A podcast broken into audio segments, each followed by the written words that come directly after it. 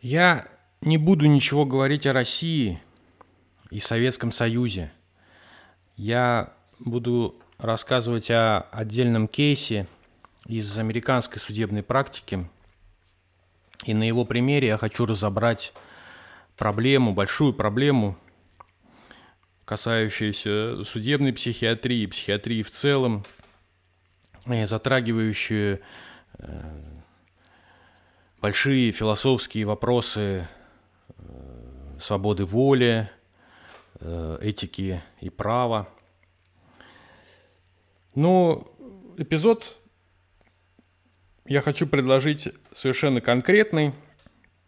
Э, это уголовное дело, которое рассматривалось в американском суде, и в 2002 году оно дошло до Верховного суда Америки где и было принято интересующее нас решение. В августе 1996 года в штате Виргиния, в городе Хэмптон, некий молодой человек по имени Дэрил Аткинс, ему тогда было 18 лет, выпивал с другом э, употреблял нелегальные вещества. В какой-то момент они решили сходить в магазин и купить себе еще э, алкоголя. Ну, выяснилось в магазине, что у них не хватает денег даже на бутылку пива. Тогда они решили кого-нибудь ограбить. Э, к тому же э, у этого юноши по фамилии Аткинс с собой был пистолет – они напали на водителя на парковке, залезли к нему в машину, заставили поехать к ближайшему банкомату, обналичить деньги, э, снять с карточки. Э, затем э, отвезли его в безлюдное место и убили.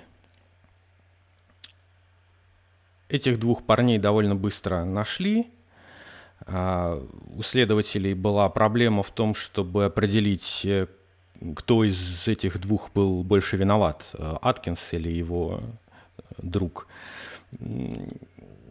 Нужно было определить, кто выбрал жертву, кто решил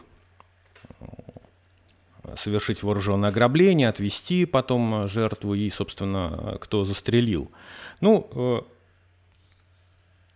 приняли такую версию, что во всем этом виноват Дэрил Аткинс.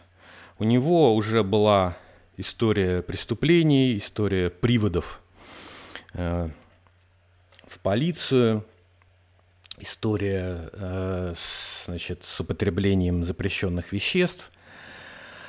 А, ему было, соответственно, предъявлено обвинение в убийстве. За такое убийство а, в штате Виргиния ему грозила смертная казнь. И на суде а, цель защитника была в том, чтобы убедить присяжных в том, что существуют значительные смягчающие обстоятельства. Он виновен, подсудимый виновен. Но он умственно отсталый, а значит, его нельзя казнить потому что восьмая поправка Конституции США запрещает жестокие наказания. Восьмая поправка – это часть Билля о правах, это фундаментально важный э, документ э, в американском праве. Начался спор экспертов в суде, а, собственно, является Аткинс умственно отсталым или не является. Эм, есть ли основания для смягчения наказания? Эксперт защиты э, тестировал подсудимого и э, э, привел результаты этого тестирования. Он использовал тест для проверки интеллекта – один из наиболее распространенных тестов называется тест Векслера. Э, этот тест показал, что у подсудимого легкая умственная отсталость, умственное развитие на уровне ребенка 9-12 лет. Ну и к тому же эксперт собрал дополнительные материалы, он пообщался с родственниками, с э, надирателями в тюрьме э, и изучил записи допросов. И, что интересно, собрал документы из школы, которые говорили о том, что Аткинс очень плохо учился. Он остался на второй год, он э, учился по специальной программе, он еле-еле справлялся с школьной программой. Эксперт обвинения не проводил такую масштабную работу и даже, э, собственно, тест э, не провел целиком. Он Э, задавал вопросы, беседовал. И в результате пришел к выводу, что Аткинс никоим образом не может быть назван умственно отсталым человеком. Он показывает достаточный уровень интеллектуального развития, у него развита память, э, он понимает причинно-следственные связи, он достаточно компетентен, он э, например, знает, кто был президентом США в 60-е годы, как зовут губернатора э, Виргинии. У него достаточно развитый словарь, э, активный словарь, то есть лексический запас у него шире, чем у умственно отсталого. В частности, он, например, знает такие слова, как оркестр и десятичная дробь. Ну, в общем, по мнению эксперта обвинения, подсудимый, наверное, а, социопат. Э, но все-таки он достаточно развит для того, чтобы понимать преступный характер действий. И в школе он учился плохо не потому, что он умственно отстал, ну просто он не концентрировал внимание, поэтому отставал и не осваивал программу так же быстро, как его одноклассники. То есть э, оснований для смягчения приговора нет. И присяжные согласились с эм, позицией обвинения. Тогда в Виргинии приговоренный мог э, выбирать э, смертную казнь на выбор предлагалась или смертельная инъекция, или электрический стул. Почему, собственно, не ставилась под сом... ну, виновность не ставилась под сомнение, а почему именно смертная казнь, то есть высшая мера? А, потому что в характере преступления а, были найдены признаки особой жестокости. А, он не просто выстрелил в жертву ограбления, а он выстрелил в 8 раз в лежащего человека. Плюс к этому у Аткинса уже была история проблем с законом,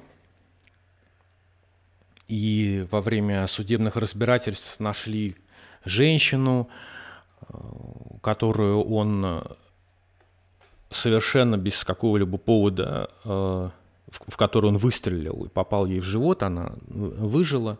Ну, то есть просто, просто прохожая. Э, а, она, нет, она постригала лужайку рядом со своим домом, он проходил мимо дома и решил выстрелить в нее. Ну, то есть, в общем, довольно опасный тип.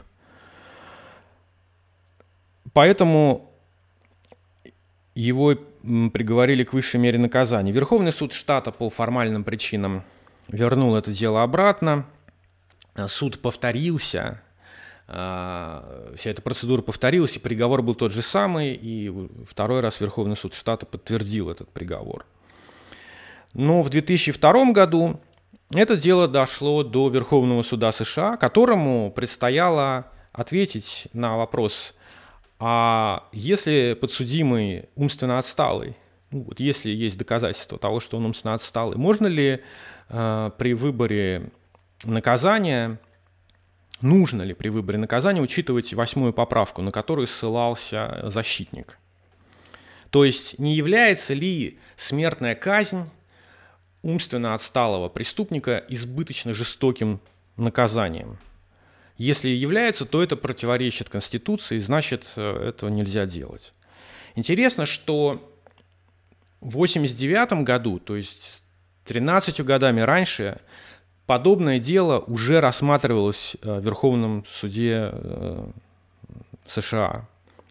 Практически точно так же был сформулирован вопрос, не нарушает ли э, смертная казнь умственно отсталых восьмую поправку. Несколько слов о том деле, о деле 89 года. Там никаких сомнений в психическом э, статусе обвиняемого э, не было. Его звали Джонни Пенри. У него был очень такой тяжелый анамнез. Его мама болела шизофренией.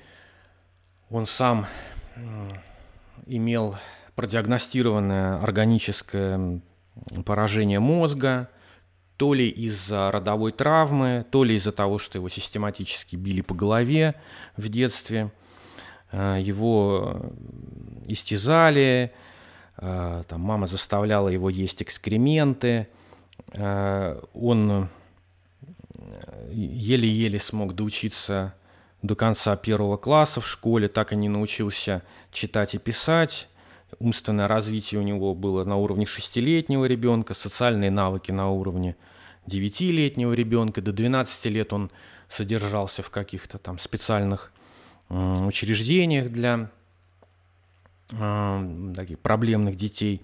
Ну, в общем, ничего удивительного, что когда он вырос, он не вписался в общество и в 21 год сел в тюрьму. Его посадили за изнасилование, и сразу практически после того, как его отпустили условно, он напал на девушку, изнасиловал ее и зарезал.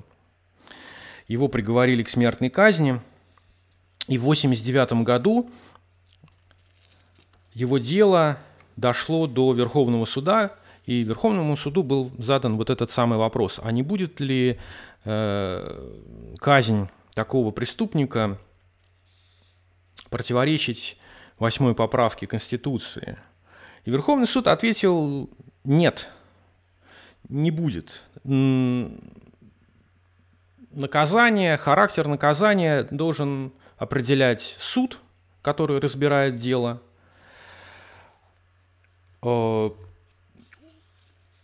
Суд должен решать, является ли умственная отсталость в данном случае смягчающим фактором или не является. Но при этом Верховный суд сделал очень интересную оговорку, а, такую оговорку. Может быть, наступит время, когда общество решит, что смертная казнь для вот, умственно неполноценных преступников это, это жестоко. Но сейчас, вот на данный момент, в американском обществе такого общенационального консенсуса нет. А, поэтому на данный момент вот вердикт суда такой. Хотя на тот момент уже в двух штатах а, закон запрещал казнить умственно отсталых. Интересно, что в тот же самый день Верховный суд э, решил, что смертная казнь убийцы, который совершил преступление в 16-летнем возрасте, тоже не нарушает э, вот эту восьмую поправку. То есть это тоже не будет избыточной жестокостью. Ну, понятно, что э, предполагается, что э, человек совершил убийство в 16 лет, а казнить его будут, ну, после того, как он несколько лет подождет в тюрьме. В итоге, э, что касается вот этого э, Джонни Пенри, было еще несколько судов, и в 2008 году, то есть через почти через 30 лет, он совершил убийство в 1979 году. И вот это дело так долго разбиралось, и в конце концов, почти через 30 лет он э, Э, значит, был вынесен окончательный приговор, э, не смертная казнь, а э, три пожизненных заключения. В 90-е годы этот вопрос обсуждался и многих заинтересовал э, вопрос о том, не является ли смертная казнь избыточно жестоким наказанием, э, избыточным наказанием для умственно отсталых преступников. Э, публиковались такие данные, что до 20% приговоренных к смертной казни в Америке – это умственно отсталые преступники. Э, и такая же доля умственно отсталых вообще среди всех заключенных в американских тюрьмах, то есть каждый пятый. И в 2002 году, когда Верховный суд должен был повторно ответить на тот же самый вопрос, отталкиваясь от другого случая, от случая вот этого убийства, совершенного Дэрилом Аткинсом в Виргинии, он решил не так, как в 1989 году. Хотя состав Верховного суда не намного отличался Известно, что Верховный суд США это 9 э, человек, э, которых по представлению президента назначает Сенат, и они заседают в Верховном суде до смерти или пока не уйдут на пенсию. Так вот, э, состав Верховного суда изменился не намного. Из девяти судей было только четверо новых. Но в 2002 году решение было другим. Да, действительно, казнь умственно отсталых – это жестоко, и это неконституционно. Было принято во внимание то, что изменилось общественное мнение, э, общество стало по-другому воспринимать смертную казнь вообще, в принципе, многие штаты э, отменили смертную казнь. 18 штатов э, запретили ее применять к умственно отсталым преступникам. То есть суд признал, что вот это самое ожидаемое, предполагаемое изменение в обществе произошло. Законодатели штатов изменяют законы, к тому же была принята во внимание мировая практика в 90-е годы, ну, помимо того, что э, смертная казнь э, отменялась в конце 20 века в Европе, только в, в Беларуси она осталась. А статистика общемировая говорит, что в 90-е годы только э, один или два случая казни смертной казни умственно отсталых преступников было за пределами США, это в, в Японии. И вот, собственно, и конец этой истории. Верховный суд вынес свой э, вердикт, и здесь имеет смысл отвлечься и поподробнее рассмотреть, собственно, что, что такое умственная отсталость и э, э, что это заявление вот в контексте судебной медицины и вот в контексте данного конкретного случая. Когда эксперт защиты говорил, что Аткинс умственно отсталый, он приводил в качестве доказательства результаты тестирования. Он использовал тест Вексера, как я уже сказал. А, самый распространенный а, опросник, самая распространенная система оценки умственных способностей человека. А, но нужно понимать, что эм, значит, из чего, собственно, состоит э, этот диагноз умственная отсталость? Ну, во-первых, вот э, эксперт защиты сослался на результат теста, который показал, что Аткинса IQ 59 э, баллов. Что это значит? То есть 59 баллов – это умственная отсталость. Что такое IQ? IQ это, интелли... это коэффициент интеллекта в переводе на русский. А, коэффициент интеллекта может измеряться по-разному. А, что нужно знать об этом? Тесты для измерения уровня интеллекта а, придумываются и стандартизируются на основе большой тест группы. Сложность теста, время исполнения, ну, в общем, в целом вся методология этого процесса, она э, организовывается так, чтобы э, ну и, и, собственно, оценка результатов так, чтобы величина э, полученного, э, величина IQ при оценке результатов в 100 баллов была средним медианным значением. То есть сейчас я поясню. Это значит, что у половины в этой тест-группе IQ меньше 100, у другой половины в исходной тест-группе при, раз, при разработке этого теста IQ больше 100. То есть 100 – это условная середина. И все вопросы, э, вся структура этого теста, она придумывается так, чтобы значит, вот в этой исходной тестовой э, группе, которая вот используется для отработки этого теста, чтобы 100 э, баллов стало медианным серединным значением. Значит, легко представить себе, что э, очень многое зависит от того, кто попадет в эту исходную тест-группу. Так? Э, легко представить себе, что со временем Э, значит, э, в популяции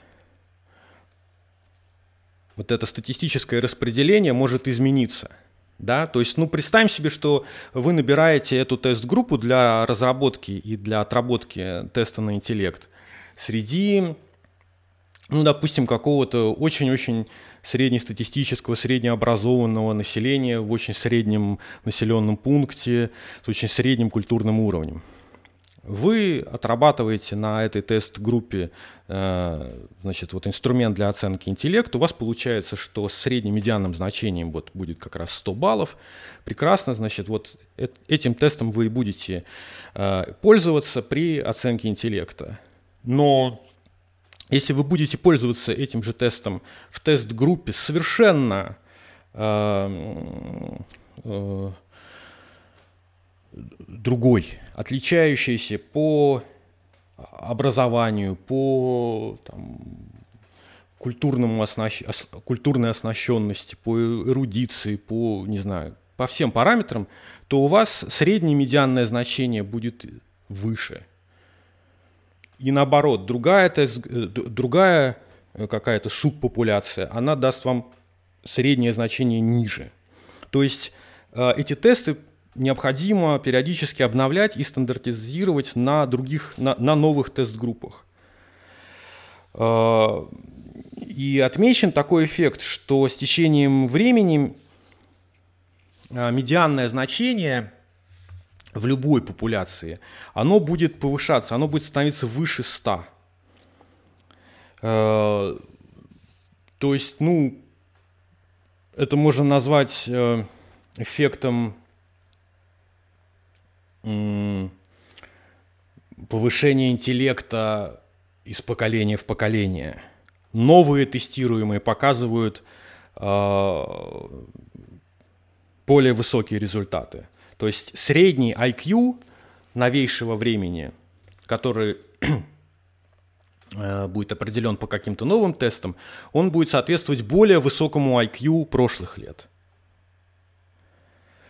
То есть средний IQ, он непрерывно повышается, при том, что сложность тестов э, непрерывно возрастает. Вот и все, что я сейчас попытался сказать. Э, нужно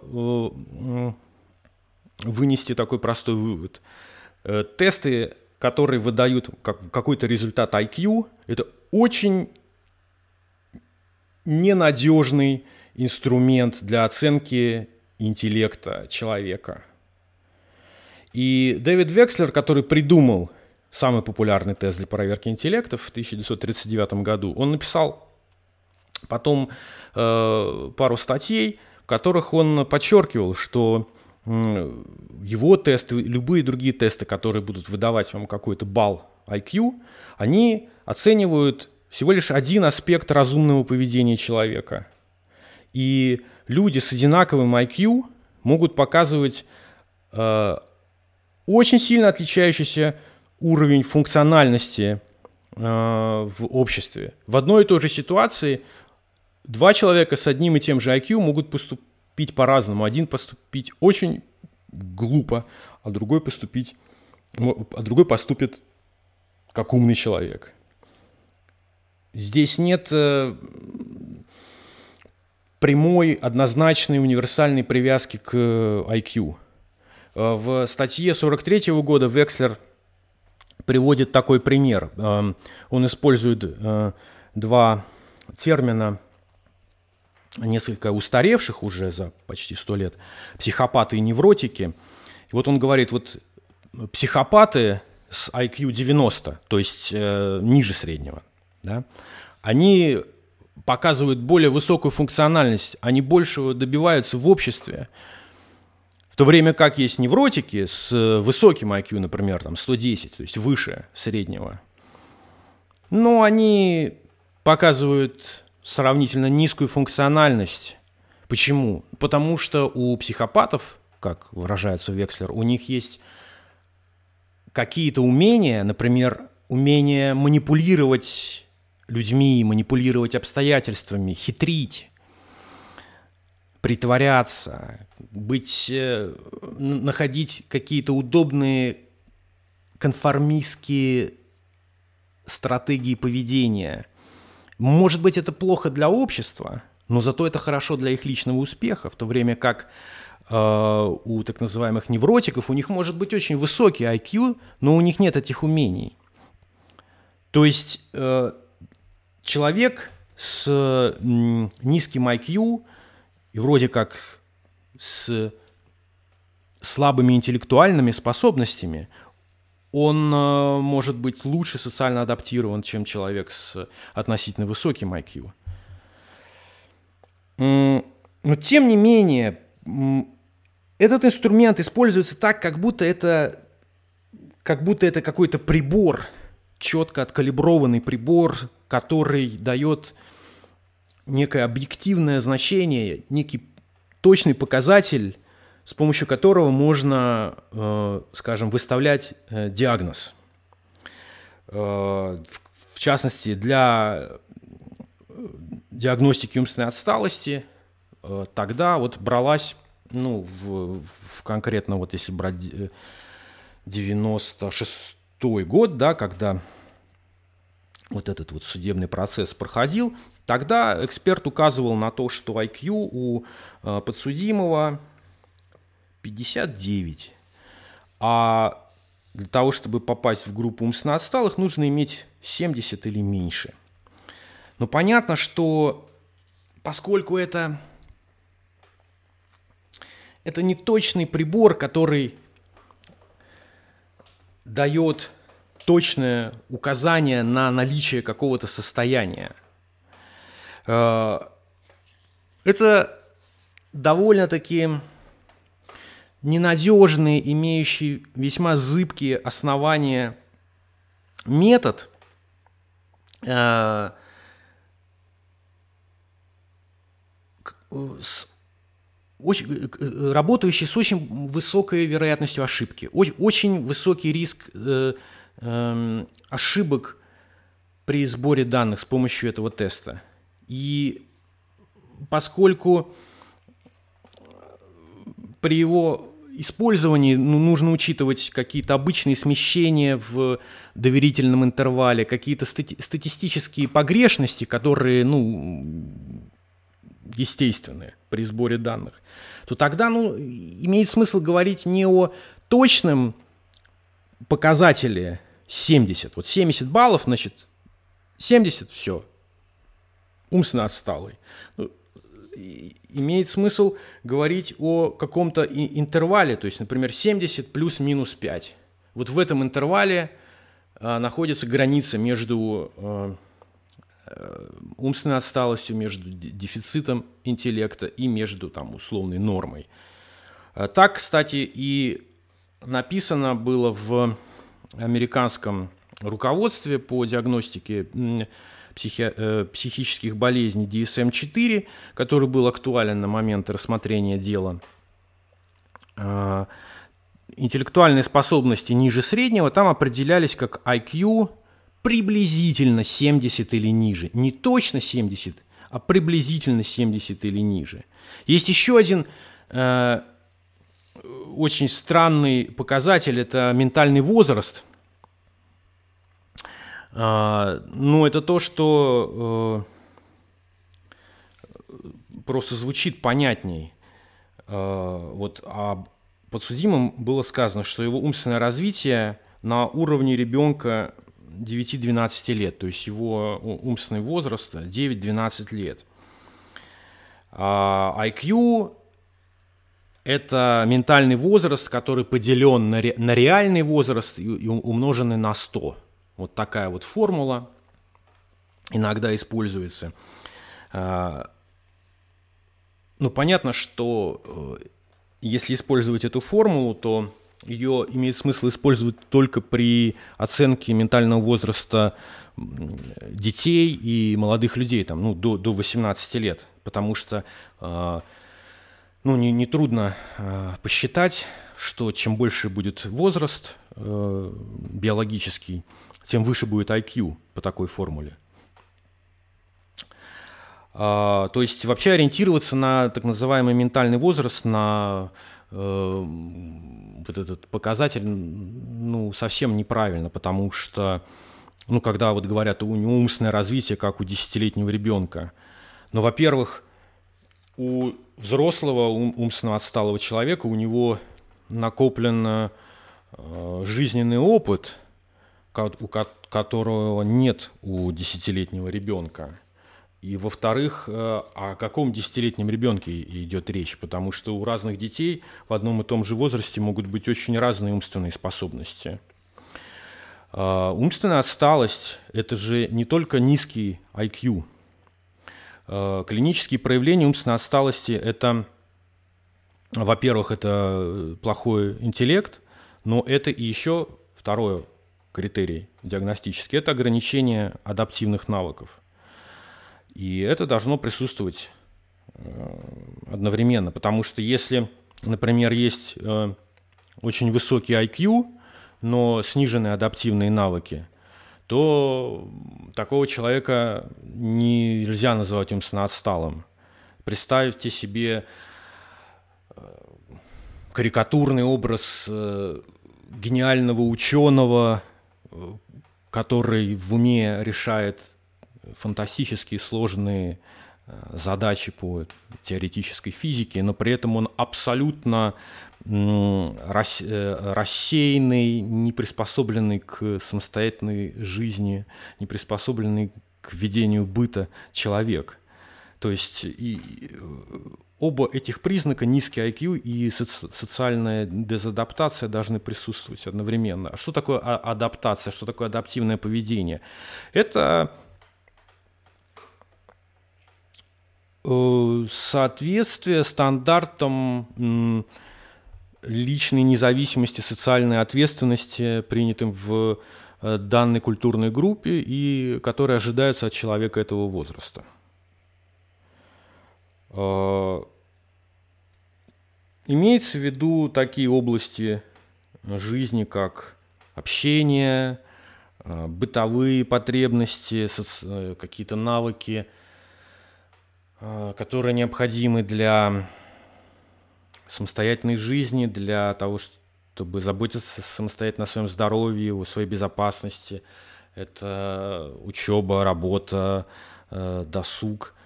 А вот сниженное функционирование в, в этих областях плюс умственная отсталость, вот это уже э, есть диагностические критерии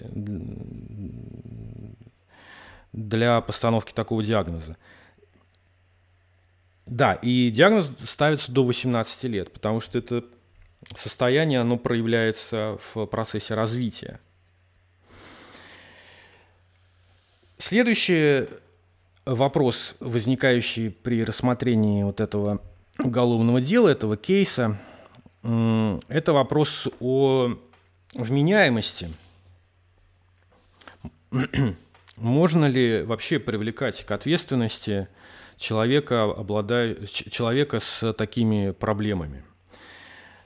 Здесь нужно вспомнить о так называемом правиле Макнотона, тесте Макнотона, который используется в американских судах а, для определения вменяемости. Дэниел Макнотон, так звали шотландского токаря. Он жил в XIX веке, и у него был бред преследования. Э, он считал, что представители правительства, включая премьер-министра Роберта Пиля, следят за ним, организовали слежку и желают ему зла. В январе 1843 года Макнотон э, хотел убить премьер-министра, покушался на его жизнь, но вместо него по ошибке убил секретаря премьер-министра. В ходе судебного процесса э, защитник и обвинитель согласились с тем, что человек болен, подсудимый болен, но э, спор развернулся вокруг того, а какая степень расстройства психики освобождает человека от наказания, потому что нельзя наказывать человека, который не может нести ответственность э, за свои поступки. Э, то есть не может быть наказания без вины. Э, присяжные посчитали, что он настолько болен, что его нельзя признавать э, э, виновным, он был освобожден от наказания. Вот в разгар этой дискуссии королева Виктория задала вопрос э, экспертам, британским экспертам в области права, а существуют ли какие-то конкретные критерии, которые можно использовать в таких делах. Э, как можно сформулировать э, принцип невменяемости? И вот члены Палаты лордов составили ответ королеве и сформулировали там принцип, который с того времени стал называться правилом Макнотона по имени вот этого убийцы, которого освободили от наказания. Правило э, звучит так. Чтобы признать человека невменяемым, нужно доказать, что в момент совершения преступления его рассудок был поврежден болезнью э, настолько сильно, что он не осознавал, что он делает, или же, если он все-таки осознавал, что он делает, он при этом не понимал, что он совершает плохой поступок. Вот это правило было принято в Великобритании, в американских штатах. Формулировка могла варьироваться, но суть была одна и та же. Нельзя наказывать человека, э, который совершил преступление, если он из-за психической болезни не осознавал, что он делает. Ну, казалось бы, это очень простое правило,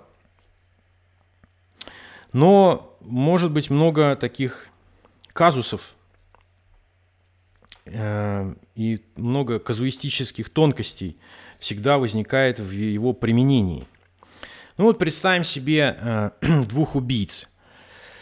В одном случае э, убийца из-за психической болезни считает, что его сосед это не человек, а бешеный волк. И поэтому, чтобы защитить себя, свою семью, убийца значит, лишает жизни своего соседа. А в другом случае э, психически больной человек э, общается с представителями, скажем, какой-нибудь инопланетной цивилизации, которые приказывают ему убить соседа. То есть и в первом, и во втором случае сосед, значит, соседа убивают, но в первом случае э, убийца считает, что он убивает не человека, а опасное животное – а во втором случае убийца понимает, что он убивает человека, но он убивает его, потому что инопланетяне сказали, что таким образом будет спасен мир, допустим. А, то есть во втором случае он осознает, что он убивает человека. Не в человека убивает, а не какое-то другое живое существо. У него есть намерение убить человека. То есть это уже умышленное убийство, хотя оно и совершается а, с довольно сложной, необычной такой мотивацией. И в, и в том и в другом случае они не могут адекватно оценивать свои действия, потому что из-за своего бреда они э, теряют э, э, способность рационально мыслить. И что принципиально важно в правиле Макнотона, это то, что нужно доказывать не то, что у человека есть диагноз, не то, что он болен, а то, что именно в, конкретно в момент совершения преступления его э, рассудок был поврежден болезнью, его сознание было помрачено. А, тест Макнотона для психически больных. А мы так говорим про умственно отсталых. Это, в общем, несколько разные явления, хотя умственная отсталость и включена в раздел психических заболеваний в классификаторе болезней. В классификации болезней 11 редакции это называется расстройство умственного развития, и они включены в раздел нейроантогенетические расстройства. Э, расстройства, которые возникают в процессе развития нервной системы. Э, есть такая точка зрения, что умственная отсталость – это ну, такое состояние вечного детства. И в таком случае э, достаточно того, что у человека есть этот диагноз, что он подтвержден, он поставлен еще в детстве. Э, и в таком случае достаточно просто диагноза, чтобы освободить э, правонарушителя от ответственности. Однако это противоречит той педагогической философии, которая, ну, в общем-то, преобладает в современном понимании умственной отсталости и в том, как следует относиться к людям с умственной отсталостью, а, их э, нельзя, эту философию можно назвать философией нормализации отношения к умственной отсталости. А, нельзя по причине такого состояния относиться к человеку как к какому-то неполноправному человеку, которого нужно изолировать, от э, общества. Нужно исходить из того, что э, умственная отсталость, там, легкая степень умственной отсталости, например, она не э, делает человека неспособным следовать культурным нормам. Потому что если какая-то болезнь делает человека хронически неспособным следовать культурным нормам, то тогда он освобождается от ответственности за нарушение этих норм. А, ну, тогда получается, что сам по себе диагноз освобождает умственно отсталого от ответственности. И, то есть, к умственно отсталым, получается, нужно относиться как к таким неполноценным членам общества, а, от которых невозможно требовать того, что они будут соблюдать законы. А, это, очевидно, не гуманная позиция, а, хотя может и показаться наоборот – ну и с юридической точки зрения, все-таки вот с той точки зрения, которая воплощена в этом правиле Макнотона, диагноз не может освобождать от ответственности. Нужно доказывать, что причиной преступ, преступного поступка э, является болезненное состояние сознания. Э, нельзя просто при, принести справку о том, что человек э, имеет какой-то диагноз. А, здесь в этом тесте фиксируется этот важный принцип. А, если в момент совершения преступления человек не осознает, э, что он делает, и не осознает моральный характер своего поступка, то тогда и нет ответственности. Однако мы понимаем, что умственно отсталый человек, он э, может осознавать э, смысл моральных принципов, да, он э, может хорошо, вообще хорошо, не, ну, не хуже, не хуже других членов общества разбираться в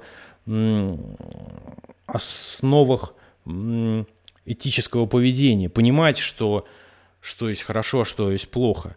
Но по какой-то причине, по патологической причине, э, он почему-то не, иногда не может прилагать эти знания к конкретной ситуации. То есть он э, может знать, что красть это плохо, но при этом вот в данной конкретной ситуации он может взять чужое без спроса.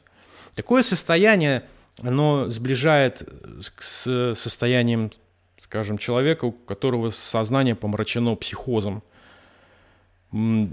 Психотик, он морально компетентен, он в состоянии ремиссии, он может быть не просто морально компетентен, он может быть экспертом по э, философии этической, да, а, по этике. Но из-за болезни в какие-то моменты своей жизни он э, не, не применяет представление о хорошем и плохом в данный конкретный момент.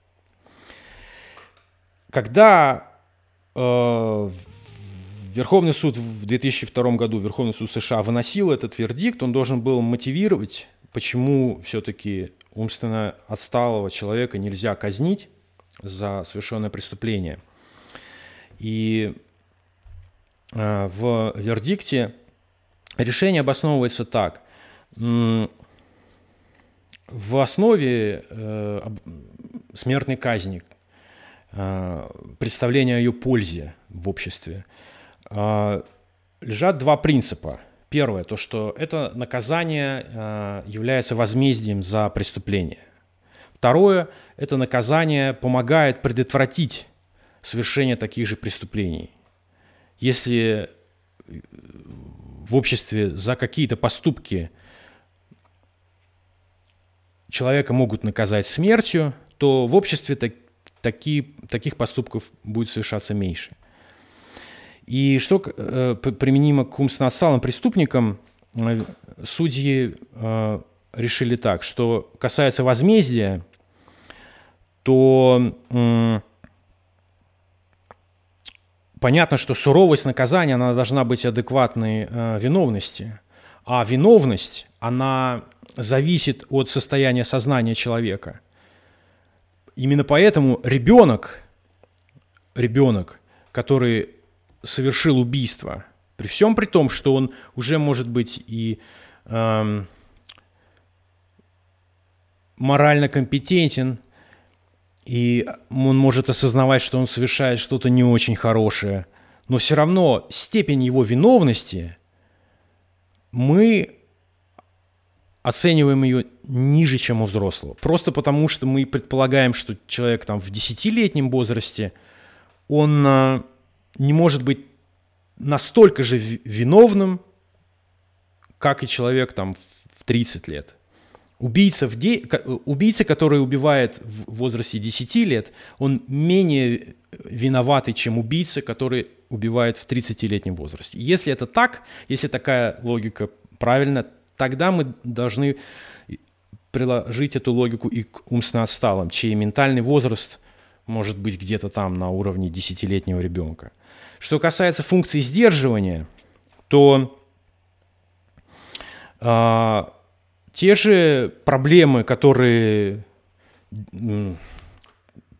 те же дефекты интеллекта, которые делают умственно отсталых менее виновными, они же и снижают э, вероятность того, что они могут правильно анализировать информацию. То есть из-за умственной отсталости человек не может настолько адекватно, настолько полновесно оценивать и э, последствия своих поступков. И, соответственно, наличие в обществе, смер... э, в государстве, в государственном законе э, наказания э, для умственно отсталых – Э, возможность применения смертной казни для этой группы преступников, она не остановит умственно отсталого человека, потому что он из-за своего состояния не может контролировать свое поведение. Эта информация ему мало что даст. А, эту логику можно найти эм, в, скажем, в трудах Иеремии Бентома, английского философа, утилитариста, Э, в 18 веке он писал, в 1780 году он писал о том, что вот именно поэтому наказывать психически больных бессмысленно, потому что психически больной не, осозна, э, не осознает угрозу наказания. Он, Бентам утилитарист, он исходил из того, что все, что делается в государстве, все правовые принципы, они должны способствовать э, пользе общества. И э, если это наказание бесполезно, то этого наказания ну, его не должно быть. Наказание психически больного не приносит пользы обществу. Ну, в 20 веке другой философ права, английский философ Герберт Харт, писал, что, в общем-то, здесь э, не все так гладко в рассуждениях Бентома, потому что э, этот утилитаризм в праве, то есть принцип наказания должно служить общественному благу, его можно, можно развивать дальше. Ну, например, можно сказать, что э, да, наличие смертной казни для умственно отсталых, быть может, э, мало как повлияет на преступные импульсы умственно отсталого человека, и то же самое можно сказать и про психически больных людей. Но казнь э, умственно отсталых может очень сильно напугать здоровых. И тем, то есть просто вот наличие такого явления в обществе может настолько шокировать Э, обычного человека, что это остановит его от совершения преступления. И, и можно, например, развить логику иначе. Э, то, что в обществе казнят всех убийц, даже психически больных, там, даже умственно отсталых, это говорит о том, что общество ни при каких обстоятельствах не будет мириться с преступлениями. Это, в общем, может быть тоже полезно для уменьшение уровня преступности. Ну, это э, такая заочная полемика философов права. Э, но, кстати, что касается осознания угрозы наказания, то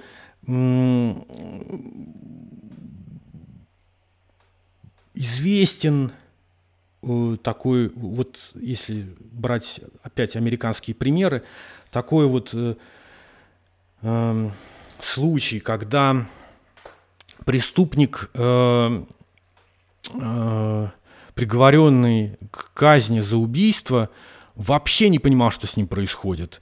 Это э, дело Джо Ариди, которого казнили в, три, в 1936 году за убийство 15-летней девочки. Единственные доказательства, которые были, это его показания, которые, видимо, были э, сфальсифицированы полицией. Э, он сам был умственно отстал, у него был диагноз имбецил, его IQ был около 40. Он вообще не то, что там читать и писать не умел, он говорил с трудом.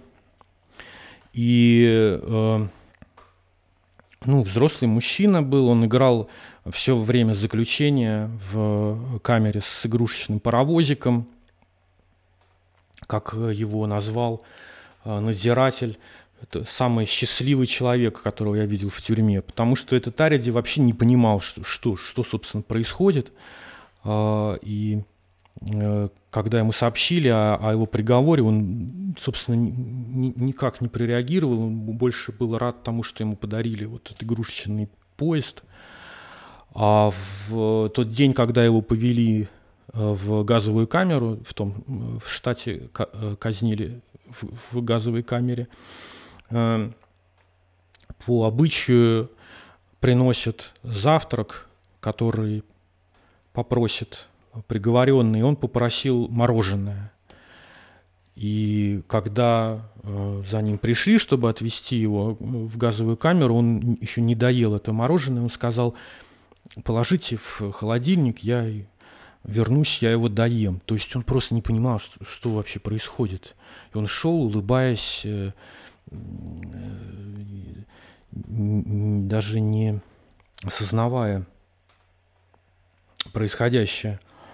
И, кстати, эта история, она э, добавляет э, аргументации еще одному доводу, который был озвучен в вердикте Верховного суда 2002 года. Умственно отсталые подвергаются особому риску э, неправомерной казни из-за того, что это плохие свидетели, они могут признаться в преступлении, которое они не совершали. Они могут искажать картину преступления из-за того, что они могут плохо понимать вопросы, они э, могут согласиться с обвинениями, которые э, фальсифицируются следствием. И таких случаев множество было известно. Вот, например, в той же Виргинии в 1984 году приговорили к казни невиновного человека с IQ 69 баллов. А, правда, адвокат не использовал вот этот аргумент о низком IQ. И там два раза отменяли казнь. И последний раз отменили казнь чуть ли не в, за день до того, как его уже должны были вести на электрический стул, э, потому э, как раз это было в 90-е годы, когда впервые стали применять анализ ДНК для э, изучения улик. А там все обвинение строилось на его показаниях, которые были выбиты из него полицейскими. То есть его в последний момент спасли. И, как обычно это бывает в вердиктах э, Верховного суда, не все, когда не все соглашаются, не все девять судей соглашаются с решением, было э, опубликовано особое мнение, особое мнение э, Антонина Скаля, это такой известный, очень консервативный судья, который предположил, что, в общем, это плохое решение – Потому что теперь, ну, э, решение э, о запрете казни умственно отсталых, потому что теперь э, преступники будут симулировать умственную отсталость, что, по его мнению, очень легко сделать. То есть, ну, просто э, симулировать, ну, сим, симулировать низкий IQ. Вот. Ну, то есть это, по его мнению, сделать легче, чем симулировать э, психическую болезнь типа шизофрении. А, и здесь он настолько грубо ошибся, что его особое мнение прокомментировала Американская психологическая ассоциация, психиатрическая ассоциация, которые, а, эксперты которых заявили, что вот уж что практически невозможно симулировать, так это умственная отсталость. То есть сложно положительный диагноз умственная отсталость, это, это, это нонсенс, такого не бывает. Ну, во-первых, э, для того, чтобы имитировать Эм, плохие ответы на, тест, на тестовые вопросы, а, ну, тут нужно иметь, э, ну, теоретически это можно сделать, но тут нужно обладать недюжинным интеллектом, нужно иметь исключительные, в общем-то, способности, исключительную память, нужно точно знать, какие вопросы будут в тесте, точно знать, как на них надо ответить, чтобы тебя признали дебилом, э, значит, подсчитывать в уме, сколько баллов ты э, набрал. То есть, ну, это такой сверхинтеллект, его сложно замаскировать. И при том, что умственная отсталость-то она же э, не, не только по результатам теста диагностируется, нужно продемонстрировать э, полную дезадаптивность в обществе. Самое главное, ты должен начать симулировать задолго до преступления, то есть еще в детстве. То есть это, это невозможно. Э, ну и подводя итог, в результате вот этот самый Аткинс, с которого все началось, он... Э, он был осужден, но э, там как получилось? Суд в 2005 году решил, что на самом-то деле он не умственно отсталый, э, и этот вопрос еще раз обсуждался, и решили, что нет, что как бы он совсем не умственно отсталый, что проблемы в школе связаны не с этим, с тем, что он начал рано пить и употреблять.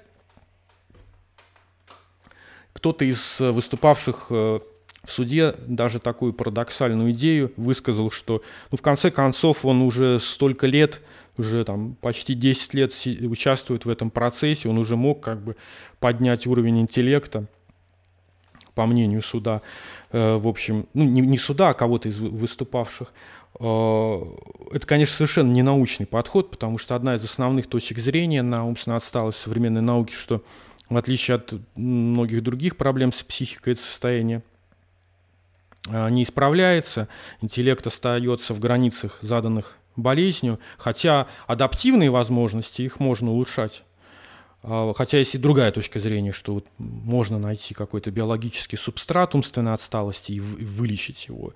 И тогда уже э, выправятся и адаптивные умения. Ну, здесь э, опять видна э, вот эта слабость диагностики умственной отсталости. А, ну, вот на этом конкретном примере, а почему вот этот парень плохо учился?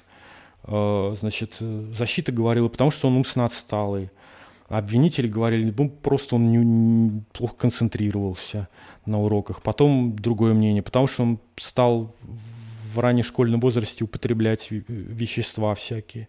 Но здесь мы выходим на такую проблему, которой нужно отдельно говорить, а почему вообще возникают проблемы в учебе. Они возникают из-за особенностей организма или из-за того, что вот как-то все так складывается, плохие учителя. Ну и действительно, как бы не парадоксально звучало, как бы не странно звучала эта идея насчет того, что а вдруг он уже поумнел, сидя в тюрьме. Но ведь если м- казнить умственно отсталого нельзя, потому что это будет слишком жестоко, а что если он действительно повысит свой интеллект и через какое-то время он э, просто э, перестанет быть умственно отсталым?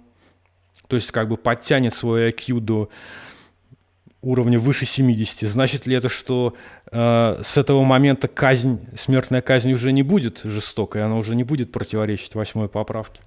Ну, в общем, все закончилось так, что в конце концов э, суд э, окончательно принял решение э, и приговорили его к пожизненному заключению за это убийство, потому что там выяснилось, что следователи там нечисто работали. И, в общем, суть вопроса суть этой проблемы, подытоживая, она такова. Какой подход к определению наказания, собственно говоря, важнее? Социальная польза или гуманность? А, наказание, если, если наказание должно а, в первую очередь отвечать критериям социальной пользы, тогда нужно быть уверенным, что преступник э, понимал в момент совершения преступления моральную природу своего поступка и смог связать иде- идею, э, и смог, мог в уме э, связывать идею преступления с идеей ответственности и наказания. Это не такая сложная интеллектуальная работа, но действительно там в психотических состояниях и, вероятно, при каких-то особо тяжелых формах умственной отсталости такого не происходит в уме человека – а если же дело в том, что наказание должно быть все-таки по возможности гуманным, то тогда вопрос лежит просто в другой плоскости. А он лежит в плоскости а, общественного представления о том, что является гуманным что является жестоким. И здесь характерно то, на что ссылался Верховный суд США. Он ссылался на то, что все зависит не от, того, не от буквы закона, а зависит от представления общества о жестокости, от развития взглядов общества. И в какой-то период времени а, когда-то мера жестокости в обществе понималась иначе. Вот на данном примере мы можем видеть, что еще в конце 80-х годов Верховный суд США считал, что нет, для современного общества в Америке это не так уж и жестоко казнить умственно отсталого преступника. Но прошло меньше 20 лет, и национальный консенсус, общественное восприятие, оно изменилось. И изменились критерии, причем мы видим, что в истории цивилизации эти критерии жестокости, как правило, изменяются в сторону большей мягкости к людям –